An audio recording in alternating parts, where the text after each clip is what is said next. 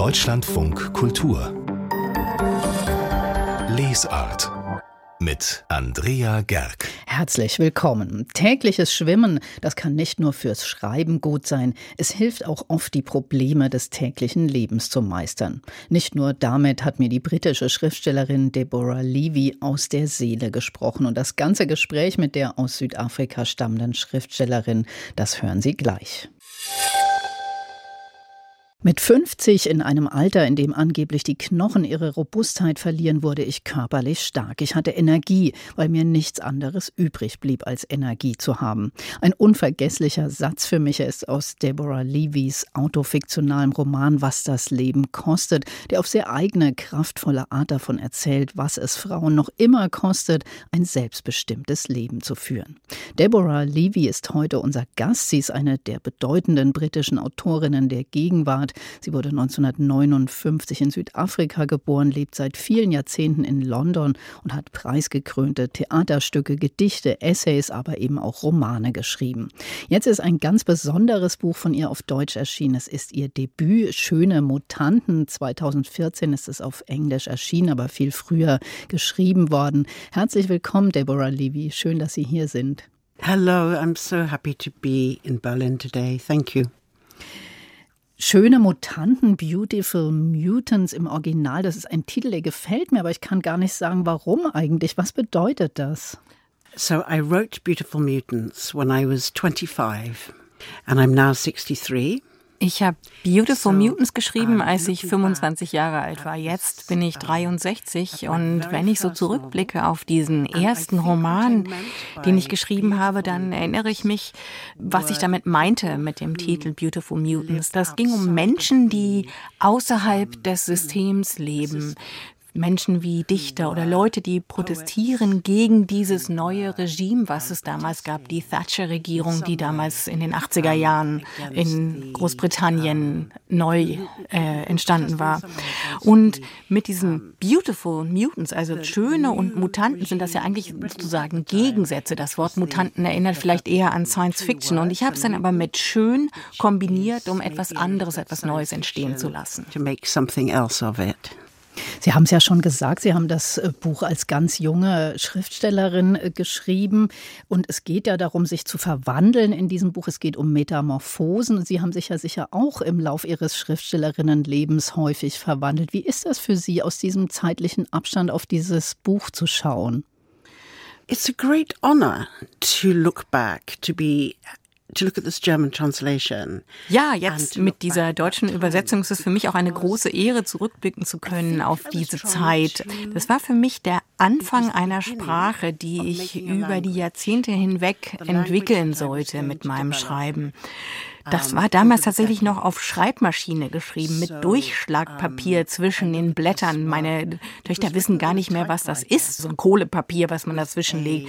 Und das ist ja wirklich so, wenn man sich verschrieben hat, wenn man jetzt ein E statt einem F geschrieben hat, dann muss man erstmal Tippex nehmen, darüber pinseln, das draufpusten, es trocknen lassen, wieder einspannen und vorsichtig rüber tippen. Also das heißt einfach, am Ende eines Schreibtages hatte man unheimlich viel Papiermüll und der Papierkorb war komplett komplett gefüllt. Und das erstmal zur Technik von damals. Wenn ich zurückblicke auf meinen ersten Roman, dann bin ich wirklich froh, dass das so ein inspiriertes, geschriebenes Buch war, so vielseitig und dass ich da irgendwie auch eine junge Autorin erkenne, die ihre Stimme findet. Das ist klar, dass das keine 50-Jährige geschrieben hat. Also es war kein Journalismus, es war in der Form von Literatur geschrieben, kein sozialer Realismus, aber trotzdem merkt man, dass ich da schon sehr viel aufgenommen habe von der Realität um mich herum. Damals habe ich zum Beispiel auf den Straßen viele Obdachlose gesehen oder Patienten gerade geschlossener Psychiatrien. Das war damals so der Fall, die dann auch mit ihren psychischen Defiziten auf der Straße lebten. Und ähm, das habe ich nicht journalistisch, sondern literarisch verarbeitet. Aber es blickt doch etwas durch, was diese Gesellschaft wahrgenommen hat. Und das alles durch die Subjektivität einer weiblichen Protagonistin, also weiblicher Figuren. Es hat praktisch die weibliche Figur ins Zentrum der Welt gebracht und meine Generation las ja damals vor allem noch Bücher, in denen es diese weiblichen Figuren so nicht gab. So this was the beginning of really walking a, a female character into the center of the world. Because of course my generation had mostly read books where that wasn't the case. Ich finde, man merkt dem Text aber auch an, dass Sie ja davor fürs Theater auch geschrieben haben schon. Es hat was äh, von absurdem Theater zum Teil für mich. Was hat Sie damals gereizt, so in die Prosa rüber zu schwimmen? So I'm making this transition from writing for the theater to writing prose. Ja, ich habe ah, diesen Übergang vom Drama, von Theater, von Theaterstücken zu Prosa vollzogen, weil im Theater ist es ja so, dass man immer eine Zusammenarbeit hat mit vielen anderen Bereichen. Da ist der Regisseur, da sind die Leute, die das Licht machen, die Kostüme und so weiter. Und das ist ja auch, was den Reiz ausmacht und das auch Spaß macht. Aber damals hatte ich das Gefühl, dass ich jetzt mal die Ärmel hochkrempeln möchte und mich wirklich der Sprache widmen möchte und einer Sprache, die mehr nach innen geht als als das beim Theater möglich ähm, ist.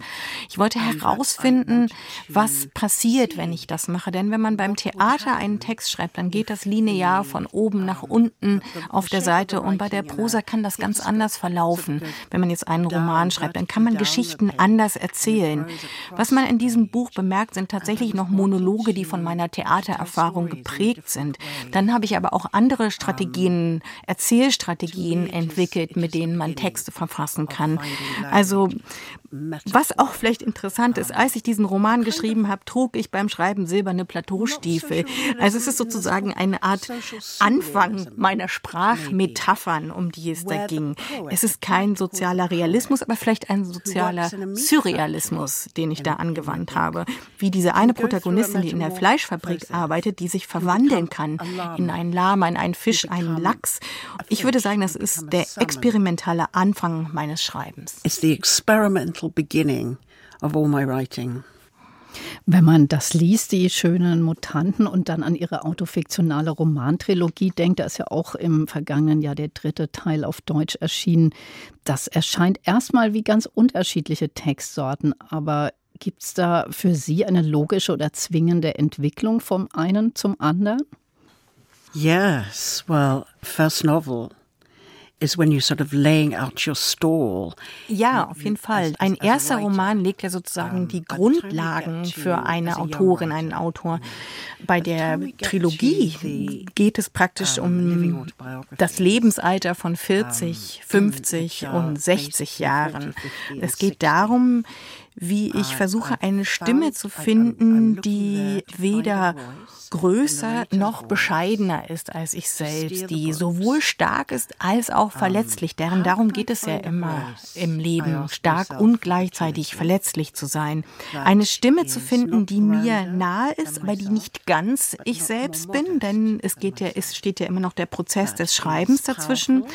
Und das sieht man auch in dem neuen Roman, den ich gerade beendet habe, der auch bald hier von meinem großartigen Verlag in Deutschland übersetzt werden wird. Das heißt August Blue auf Englisch. Und es gibt wieder eine weibliche Protagonistin, die aber vielleicht eine etwas weiterentwickelte Version der Stimmung spiegelt, wie sie in Schöne Mutanten auch zu erkennen war. Es ist eine Pianistin, ein Wunderkind, die ein sehr bekanntes klassisches Stück in ähm, Wien in einem Konzert spielt. Ein Stück, das sie schon ganz oft gespielt hat und auch gut beherrscht. Ähm, Aber dieses eine Mal versagt sie komplett. Also es äh, funktioniert nicht. Und in dem Roman geht es darum herauszufinden, warum. Der Roman dreht sich um die Frage, warum das so ist. Der Unterschied liegt auch in der Tiefe der Charakterentwicklung sozusagen. Also es geht auch um die Erforschung der Welt auf unterschiedliche Art, wie das erzählt wird. Man muss ja im Kopf haben, dass das mein erstes Buch war, was ich wirklich mit 25 geschrieben habe. Jetzt sehe ich, meine eigene Tochter ist, meine jüngste Tochter ist 23 und man bekommt schon mit, dass die Dinge sich über die Zeit hinweg entwickeln. Wenn ich jetzt darauf gucke und mir die Geschichte anschaue, der Protagonistin, die ja. so sehr verliebt ist in die Figur von Freddy, der ihr sagt, du sollst stark sein und schön sein, aber gleichzeitig möchte ich dich zerstören. Dann sagt er, du sollst wild sein und berühmt sein und gleichzeitig möchte ich dich zähmen. Also diese Widersprüche waren mir damals wichtig. Das hat mich interessiert. Jetzt habe ich da eine andere Perspektive drauf. Man bringt ja in seine Bücher immer die Welt mit hinein, die einen umgibt. Und bei mir war das zum Beispiel während der Pandemie so, dass ich überhaupt nicht schreiben konnte. Ich habe das mitbekommen, dass andere Autoren um mich herum wahnsinnig viel geschrieben haben, einen Roman nach dem anderen. Aber ich konnte überhaupt nicht schreiben. Es war so, als hätte ich eine Angelrute in die Welt geworfen, die aber eigentlich nur ein globales Sanatorium war. Und da kam nichts zurück. Also ich konnte wirklich da gar nicht schreiben. Ich habe dann wieder angefangen, in die Spur zu kommen und habe August Blue geschrieben, weil in der Welt wieder was passiert ist. Und das habe ich dann wieder auch in mein Buch aufgenommen. Die Stimmung von Schöne Mutanten damals war jung und wütend. Und in den anderen Büchern gibt es wiederum ganz andere Stimmungen und Techniken. Very different moods and very different techniques for the other books. Wenn ich Sie richtig verstanden habe, dann ist dieser neue Roman August Blue dann nicht mehr in der Ich-Perspektive geschrieben. Das fand ich interessant, wo ja gerade Autofiktion so angesagt ist und sogar der Nobelpreis in diesem Jahr an eine Schriftstellerin ging, die dafür das auch bekannt gemacht hat, dieses Genre. Was denken Sie, warum diese Art von Literatur so wichtig geworden ist und warum Sie das jetzt wieder gelassen haben? August Blue is written in the first person. Ja, August Blue ist tatsächlich in der Ich-Perspektive geschrieben. Ich finde das eine sehr kraftvolle Form. Man muss halt nur aufpassen, dass es nicht zu klaustrophobisch wird. Und das geht, indem man die Welt mit hineinnimmt, hineinlässt. Ich finde auch das macht Annie Ernaux sehr gut. Und ich bin deshalb auch sehr froh, dass sie den Nobelpreis gewonnen hat. Ja, warum ist diese Art zu schreiben so en vogue? Hm. Ich finde, das ist eigentlich eine schwierige schwierige Form umzuschreiben. Eine, es birgt eine gewisse Herausforderung. Wenn man in der dritten Person schreibt, ist das wie so ein Helikopter, der über allem fliegt und sich alles anschauen kann. Die ich-Perspektive ist sehr viel direkter, persönlicher dran. Und meine Technik ist dabei eben, andere Stimmen mit reinzunehmen, andere Subjektivitäten andere Wesen, wie sie ihren Geist oder ihren Körper empfinden. Und das ist eine Herausforderung, die für mich irgendwie subversiver ist, als in der dritten Person zu schreiben. Man muss sich die Erfahrung des Buches erarbeiten. You have to own the experience in a very different way of the book and its subjects. Deborah Levy, mich würde noch etwas ganz persönlich interessieren. In Ihren Büchern kommt immer wieder das Schwimmen vor. Eins Ihrer erfolgreichsten Bücher heißt auch Heimschwimmen. Was haben Sie für einen Bezug dazu? Teilen wir da etwa eine Leidenschaft fürs Schwimmen? Yes. Well, you know, right now I have my swimming costume on under my jumper. Ja, tatsächlich. Und ich habe auch jetzt, während wir uns unterhalten, meinen Badeanzug unter meinen Sachen. Denn man weiß ja nie, wenn ich verreise, könnte es ja passieren, dass irgendwo ein Schwimmbad, ein Pool ist und äh, ich das ausnutzen kann. Da möchte ich bereit sein. Ich schwimme tatsächlich, wenn es geht, täglich. Also ich finde, das ist eine so wohltuende Betätigung. Es streckt den Körper, es macht den Kopf frei. Es bedeutet auch eine Pause für den Druck des Alltags.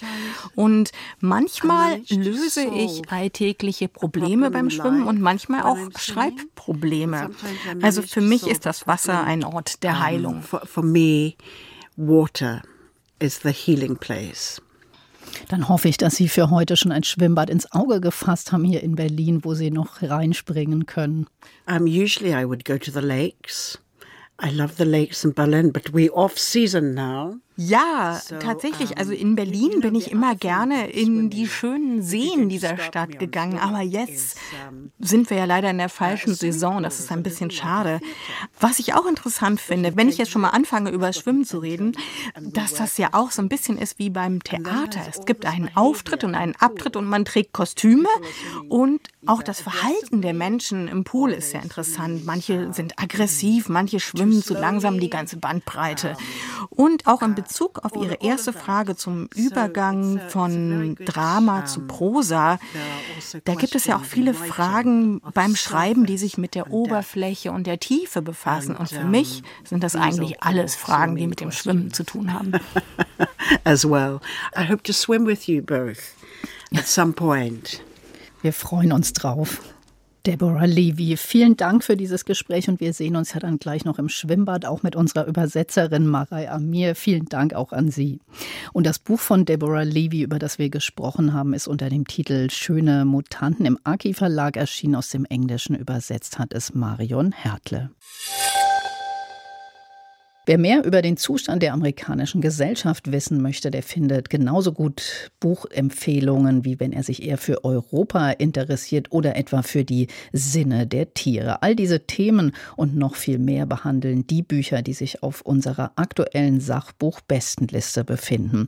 Auf Platz 1 im Dezember steht der Titel Mein wütendes Land, eine Reise durch die gespaltenen Staaten von Amerika von Even Osnos und Jurorin Susanne Billig sagt, Warum? Ja, Osnos kehrt nach Jahren im Ausland zurück in seine Heimat, die USA, und besucht dann mehrere Orte, an denen er früher mal gelebt hat und schaut sich an, was aus seinem Land geworden ist. Und das tut er so stark und so dicht, dass das Buch wirklich auch den ersten Platz verdient hat auf der Sachbuchbestenliste, wie ich finde.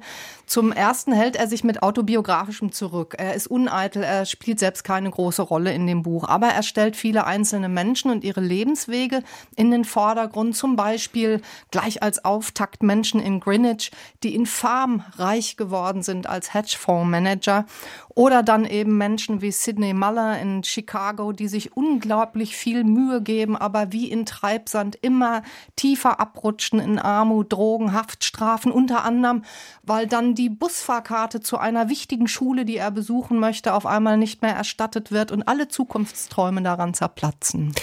Evan Osnes ist wütend, aber das dominiert sein Schreiben nicht unbedingt, sondern er unterfüttert sein Buch mit akribisch recherchierten Daten und Statistiken. Osnos recherchiert zu Wirtschaftskriminalität, befasst sich mit der Opioidkrise, Umweltverbrechen interessieren ihn. Er erzählt von ausgebluteten, heillos unterfinanzierten Umweltbehörden, die keinen einzigen Fall von Trinkwasserverschmutzung mehr nachverfolgen können. Menschen in West Virginia ziehen Kinder mit Hautausschlägen groß, die sich vor Wasser fürchten. Die Kinder haben Angst vor Wasser. Wer wollte sich da über die Politikverdrossenheit der Leute wundern? Susanne Billig war das über mein wütendes Land, eine Reise durch die gespaltenen Staaten von Amerika von Evan Osnos. Im Monat Dezember ist das der Spitzentitel auf unserer Sachbuchbestenliste, die wir gemeinsam mit der Zeit und dem ZDF herausgeben. Und die ganze Liste mit allen sehr lesenswerten Titeln, die finden Sie auf unserer Homepage unter www.deutschlandfunkkultur.de. Deutschlandfunk Kultur. Buchkritik Sehen und Hören mit Bilderbüchern über diese zwei zentralen Sinne ist ein Künstlerpaar aus der Ukraine bei uns bekannt geworden. Romana Romanyschin und Andrei Lessiv waren für Sehen in diesem Jahr auch für den Deutschen Jugendliteraturpreis nominiert. Dabei klingt ihr neues Gemeinschaftswerk eigentlich noch ein bisschen preisverdächtiger. Als der Krieg nach Rondo kam, heißt es, und Silvia Schwab hat es für uns gelesen, Frau Schwab. Dieser Titel, der klingt ja fast prophetisch, oder? Ja, nun muss man allerdings wissen, dass die beiden Künstler das Bilderbuch schon 2014 gemacht haben, nach der Besetzung der Krim durch die Russen. Und es ist damals unter dem unmittelbaren Eindruck des Krieges entstanden, jetzt in diesem Herbst in Deutschland erschienen und jetzt ist eben wieder Krieg. Unglaublich, ja. Was erzählen die beiden denn über den Krieg? Sie erzählen in einem, ja, man könnte fast sagen, märchenhaften Ton und einfachen Sätzen vom Leben in der fiktiven Kleinstadt Rondo. Das Leben ist schön in Rondo, besonders schön sogar. Die Luft ist, Zitat, frisch und klar. Die Bewohner der Stadt sind, und ich finde die Formulierung ganz zauberhaft, die Bewohner sind einfallsreich und zart. Und überall blühen Blumen und manche Blumen können sogar singen. Die drei Kinder gibt es, Danko, Fabian und Circa, die lieben Rondo. Und dann kommt eben plötzlich der Krieg in die kleine Stadt. Düster ist der, schrecklich, zerstörerisch und nichts kann ihn aufhalten, weil, nochmal Zitat, der Krieg kein Herz hat. Bis die drei Freunde dann eine geniale Erfindung machen. Sie besiegen nämlich den dunklen Krieg durch Licht. Mhm. Ja, das ist ja auch echt eine Herausforderung für Kinder, sowas wie Krieg zu zeigen, also vor allem für kleinere Kinder. Denn einerseits geht es ja darum, dass man wirklich diese Brutalität des Krieges erfasst, aber zu grausam darf es ja auch nicht sein. Wie sieht das denn hier aus? Ist das gelungen, diese Balance zu halten? Ja, das ist unbedingt gelungen. Und zwar war den beiden Künstlern dieses, genau diese Gratwanderung war ihnen natürlich klar, bevor sie überhaupt angefangen haben. Und sie wollten nach eigener Aussage trotzdem ein Bilderbuch gestalten, das ehrlich ist und das auch der Ausgangspunkt für ein Gespräch mit Kindern über den Krieg sein könnte. Ehrlich bedeutet, dass die Geschichte eben kein schönfärberisches Happy End hat. Der böse Krieg wird zwar besiegt, aber es bleiben viele Risse in der Stadt, es bleiben Risse in diesen Kinderfiguren. Und als Ausgangspunkt für ein Gespräch mit Kindern eignet sich dieses Bilderbuch eben auch darum so gut, weil der Krieg relativ abstrakt bleibt. Hm, wie ist er denn konkret gestaltet? Also wie sieht das denn vom Gemalten her aus? Er bricht in diese zarte, helle Zauberwelt von Rondo ein, wie so eine düstere, schwarz-blaue Walze. Panzer sind leise erkennbar, Hubschrauber auch, aber vor allem so kratzige Spitzen, eine bewaffnete Riesenhand. Also alles wirkt so ein bisschen wie ein Bühnenbild. Und alles Leben duckt sich unter dieser dramatischen Bedrohung. Aber es gibt eben kein Blut, es gibt keinen Menschen, kein Tod, kein Feind, der dann konkret würde. Und das Wichtigste ist eben, die Bewohner von Rondo entkommen der Opferrolle. Sie nehmen ihr Schicksal selber in die Hand, sie bauen gemeinsam dann eben diese riesengroße Lichtmaschine und vertreiben den Krieg wieder. Und wie sehen die kleinen Protagonisten aus? Ja, die sind also zauberhaft ausgedacht. Diese sind ganz, ganz unterschiedlich gestaltet, wie Freunde überhaupt nur unterschiedlich sein können. Einer Danko ist ein durchscheinend leuchtendes Wesen, das erinnert so ein bisschen an eine Glühbirne, an eine leuchtende. Dann der zweite ist ein kleiner lila Hund, gestaltet wie von so Kindergeburtstags Luftballonschlangen. Und dann der dritte ist ein ganz zarter, leichtfüßiger Origamo, also Papiervogel. Und die geliebte Stadt ist ein zartes Kunstwerk, so eine Mischung aus Labyrinth, aus Collage, technischer Zeichnung, Blumengirlanden, also auch eher abstrakt. Es ist eine fantastische kleine Welt, ganz fragil, aber zugleich stabil, verletzlich, aber auch ein bisschen stark. Also es geht um ein Thema, das ja sehr brutal ist und sehr gegenwärtig auch im Moment, aber trotzdem hört sich das für mich so an, was Sie erzählen, als ob das so ein richtiges Mutmacherbuch ist, das auch zu, irgendwie zur Selbstermächtigung anregt. Ja, also ich würde sagen, nicht im Sinne jetzt einer Handlungsanweisung, aber eben im Sinne einer inneren Haltung. Die Hoffnung wird nicht sterben in diesem Buch, sondern sie setzt Erfindungsgeist frei, sie setzt Mut frei. Am Schluss wachsen sogar die Blumen wieder.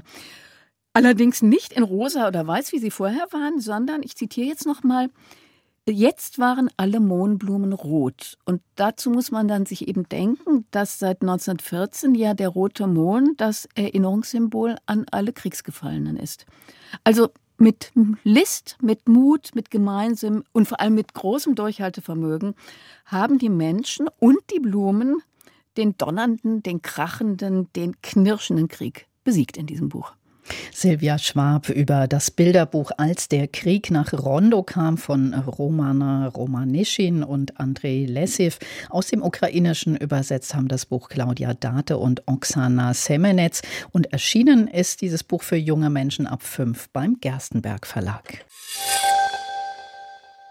Comics und Graphic Novels haben in vielen Buchläden schon längst einen festen Platz und in den Herzen ihrer Leser sowieso.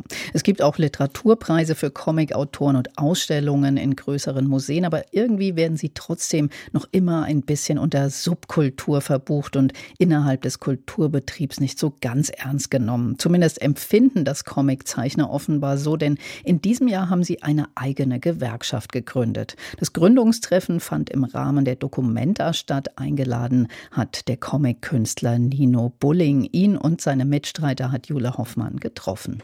Die Idee ist, glaube ich, so hier an diesem Tisch, an dem wir gerade sitzen, an diesem Atelier-Küchentisch mehr oder weniger entstanden und beziehungsweise an vielen anderen Atelier-Küchentischen auch. Also ich glaube, die Idee ist sowas, was schon lange köchelt, weil es sie einfach braucht. Und Stefanie Leinhorst, eine Kollegin aus Leipzig und ich haben dann irgendwann zusammengesessen und ich habe gesagt so, hey, ich habe jetzt dieses Documenta-Budget und es gibt auch diese Infrastruktur, an die wir uns andrücken können wollen wir nicht das jetzt einfach mal wirklich machen. Nino Bulling und Stefanie Leinhos gehören zum Gründungsteam der Gewerkschaft, die innerhalb der Comic-Szene auf große Resonanz gestoßen ist. Wir arbeiten jetzt seit ungefähr anderthalb Jahren, glaube ich, so an dem politischen Rahmen. Und das ist natürlich viel Arbeit, so eine Struktur aufzubauen, die dann auch tragfähig ist, wenn die sich vergrößert. Dass es eine Gewerkschaft für ComiczeichnerInnen braucht, darüber herrscht große Einigkeit.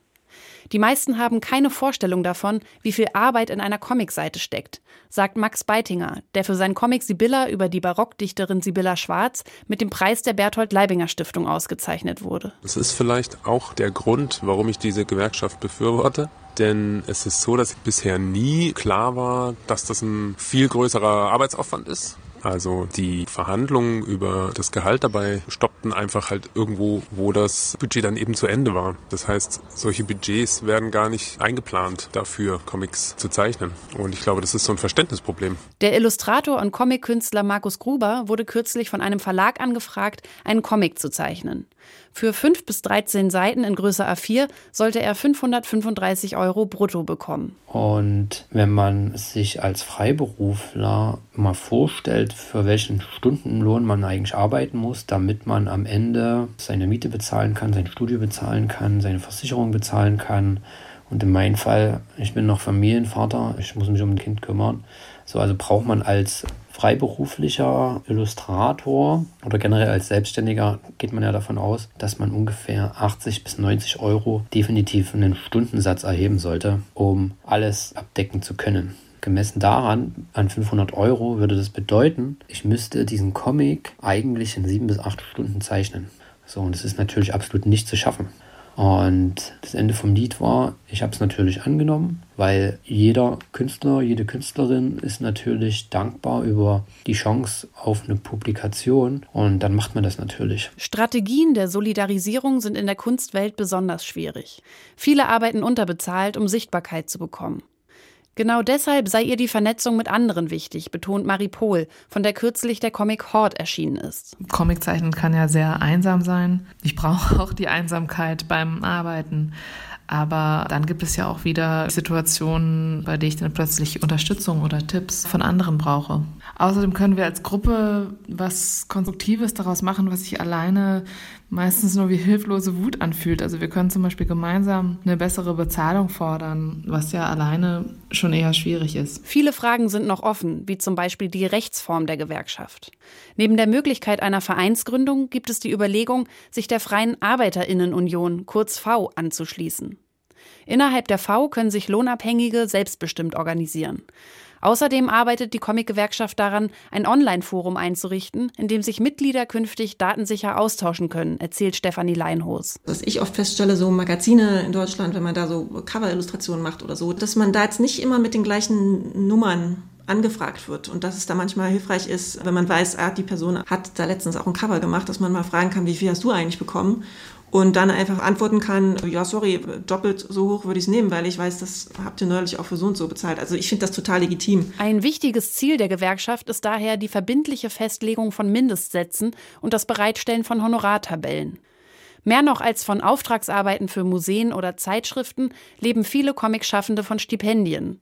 So auch die Comiczeichnerin Eva Müller, von der in diesem Monat der Comic Scheiblettenkind bei Surkamp erscheint. Und da muss ich dazu sagen, die meisten nicht in Deutschland. Die meisten kamen aus dem Ausland. Es gab auch welche in Deutschland, aber nicht spezifisch fürs Comiczeichnen, sondern eher in der Literatur. Die sind ein bisschen offener als die Strukturen in der Kunst. Laut einer Recherche des Deutschen Comicvereins gibt es bundesweit gerade mal zwei Stipendien, die sich gezielt an Comics richten und bei deren Vergabe Fachjurorinnen mitentscheiden.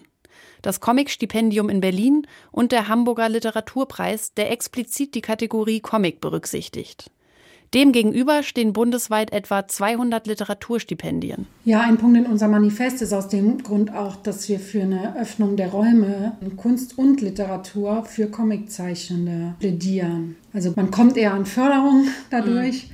Und halt, dass man einfach mehr Community hat, mehr angeschlossen ist wir sind für die Kunst zu angewandt und für die Angewandten zu künstlerisch. Also mhm. es passt irgendwie nirgends rein. Dass Comics in der Kultur zwischen allen Stühlen sitzen, spiegelt sich auch in den bereits bestehenden Strukturen wider. Zwar gibt es Verbände wie den Bundesverband Bildender Künstlerinnen und Künstler, die Allianz Deutscher Designer oder die Illustratorenorganisation, in denen auch Comicschaffende organisiert sind. Aber nirgends stehen Comics im Fokus. 2023 sollen die ersten Mitglieder in die Gewerkschaft aufgenommen werden. Neben einer Professionalisierung der Arbeitsstrukturen geht es für die Comic-Szene auch darum, sich innerhalb des Kulturbetriebs zu behaupten. Ich glaube, deswegen war der Begriff uns auch wichtig, so doch am Ende eine Gewerkschaft zu sein und kein mhm. Berufsverband oder sowas. Ja. Ja, warum? Also, weil das klingt mehr so nach äh, politischer Umwelt. Genau. Nach Arbeitskampf. Nach Arbeitskampf.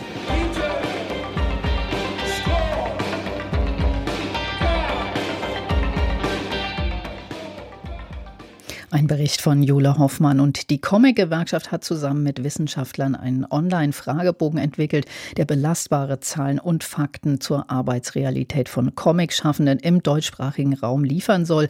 Bis zum 30. November können dort Comic-Zeichner und Zeichnerinnen dort Fragen zu ihrer Arbeitssituation beantworten und mehr zur Comic-Gewerkschaft und der Selbstorganisation der Comic-Szene können Sie auch in Stunde 1 Labor hören. Da gibt es eine ganze Sendung Thema zu finden auf unserer Homepage deutschlandfunkkultur.de Stichwort Comic-Szene.